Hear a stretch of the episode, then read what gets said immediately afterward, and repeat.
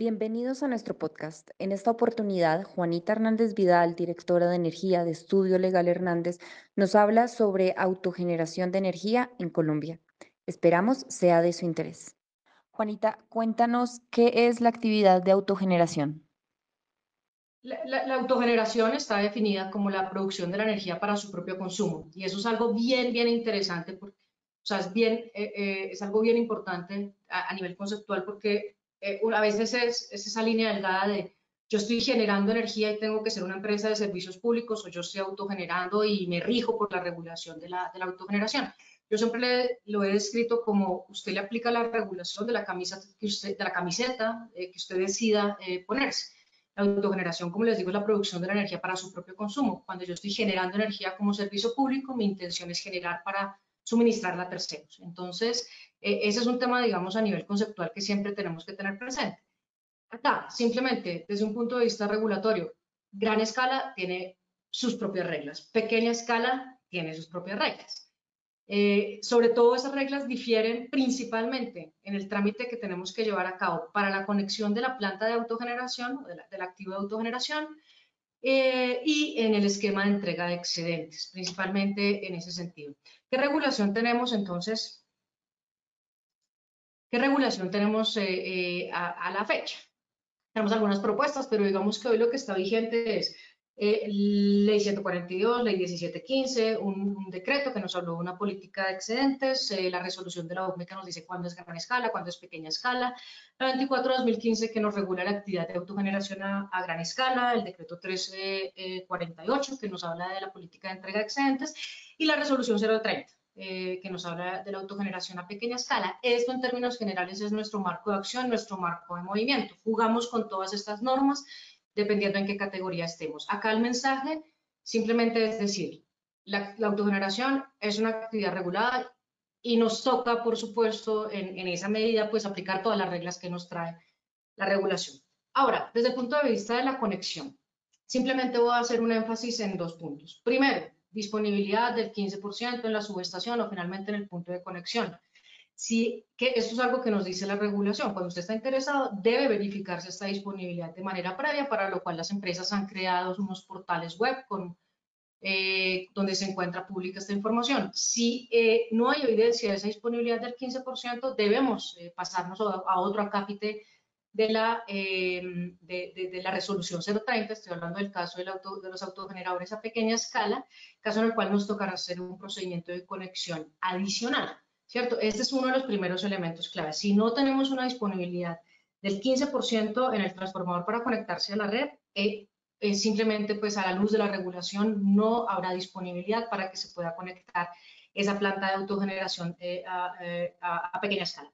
Ahora, simplemente hay un procedimiento en la regulación, en la 030, que nos establece cuál es el procedimiento de conexión.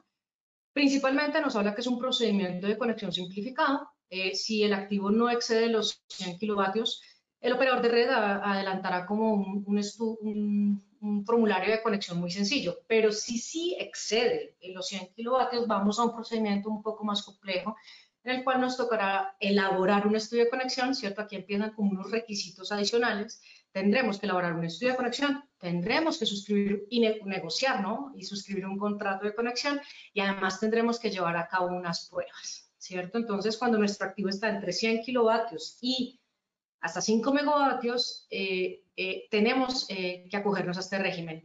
El asterisco es, porque estoy hablando de hasta 5 megavatios? Porque precisamente la resolución 030 nos dice que a pesar de que em, se consideran autogeneradores a pequeña escala, la autogeneración hasta un megavatio, dentro de, su, dentro de algún artículo dispone que eh, a pesar de que los autogeneradores entre 1 y 5 megavatios son considerados de gran escala, estos se seguirán por el procedimiento de conexión simplificado que trae la 030. Acá simplemente también que quiero llamar la atención, como de temas que de pronto van surgiendo cuando estamos haciendo estos trámites ante los operadores de red. Eh, nos dicen, sistema de medición, tiene que cumplir con el código de medida, que es la resolución CREC 038-2014. Entonces aquí ya empezamos con un tema que que yo sé que, que, algunos de ustedes han tenido como, como estos, eh, eh, eh, esta exigencia, este requisito, el famoso medidor bidireccional con registro horario. Esto es un tema una exigencia del código de medida de la resolución 038 y es un tema simplemente pues para la medición de, de, de, los kilovatios hora que se entregan para efectos de la permuta o de la compensación que vamos a ver más adelante. Ahora, el otro tema que sé que también eh, nos, nos, representa como algunas eh, luchas a veces con los operadores de red es que todos los equipos deben presentar sus famosos certificados de conformidad red. ¿Qué quiero mencionarles acá como adicional a lo que nos trae la resolución? Esos son como algunos temas, eh, algunos requisitos que es importante que ustedes tengan presente para efectos de la conexión. Eh, que no, no, todos ellos se encuentran en la resolución 30, pero ante los operadores de red sí no los han solicitado. Memorias de cálculo, selección de sistema de medidas, esquemas de protecciones, eh, de especificar tipos de conexiones a tierra, entregar diagramas unifilares, el tema del medidor bidireccional. Y para el tema de pruebas, eh, por supuesto, el tema de certificados de conformidad RETIE, certificados de conformidad al producto y especificaciones técnicas de inversores, etcétera.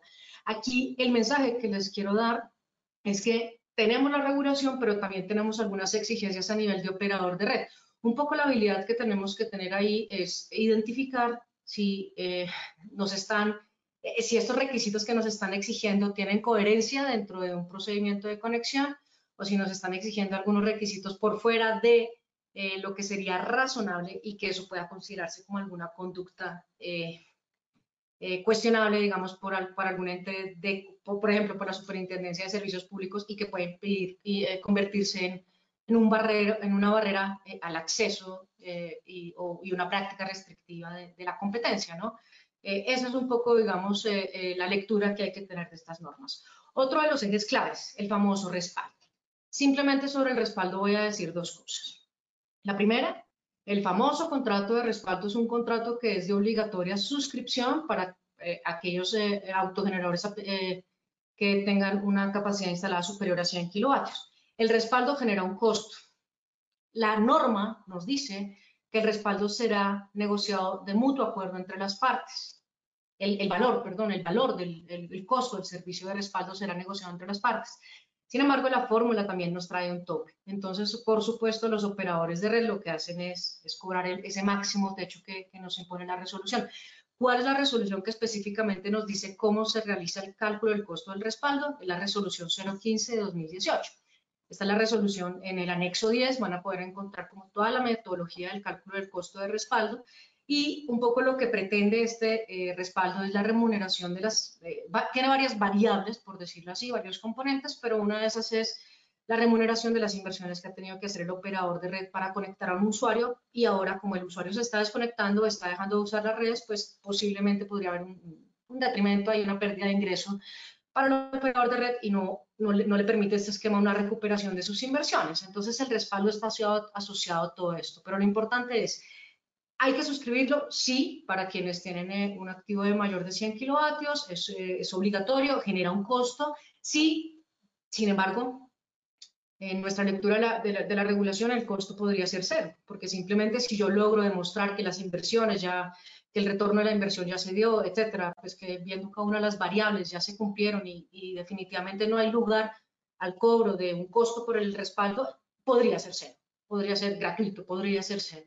Entonces, ese es otro tema en el cual hay que tener eh, una gran habilidad, revisando que el operador de red está haciendo bien los cálculos y, por supuesto, que el contrato eh, también pues, se encuentra acorde con algunas eh, disposiciones que nos trae la regulación. Ese es otro de los ejes claves en el mundo de la autogeneración. En el tema de excedentes, el tema de excedentes es un tema extenso, eh, con, em, nos tenemos, digamos, en la, en la regulación todas las reglas que aplican, en términos generales, simplemente les quiero decir, ustedes tienen dos opciones de entregar, no es vender, ¿no? Eso es un tema conceptual bien importante. Ustedes no, el autogenerador no vende excedentes, el autogenerador entrega excedentes. Conceptualmente, porque para mí eso es un aspecto importante, porque es que la venta, para mí, eh, eh, cuando uno mira integralmente toda la regulación, la venta es comercialización de energía. Entonces estamos cayendo ahí como un poco en ese en ese híbrido y entonces decimos, uy, ok, ¿será que ya estoy prestando un servicio público? ¿Será que estoy comercializando? No, aquí estamos en un tema de yo autogenero para mi consumo, genero unos excedentes, la regulación me autoriza a entregarlos y hay una remuneración asociada a esa entrega de excedentes. La regla es muy básica. La regla, eh, la regla básica o en términos generales es, usted puede entregar esos excedentes, se los puede, los puede negociar a un precio libre eh, con cualquier generador o con cualquier comercializador, siempre y cuando esa energía se destine a, un usuario eh, no, no, regulado.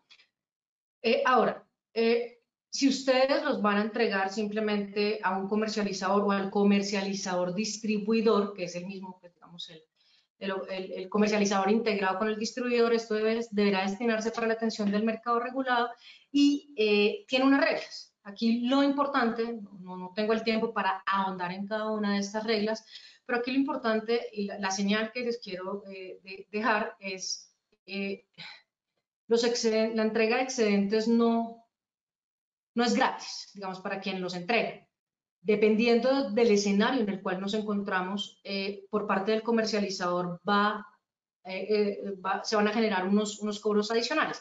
Veamos simplemente el primer ejemplo. Aquí les estoy poniendo, si yo consumo menos de 100, si mi activo es de menos de 100 kilovatios, pero yo consumo más energía de la que entrego, se, permutarán, se permutarán estos kilovatios sin embargo, pues nos van a cobrar el costo de comercialización.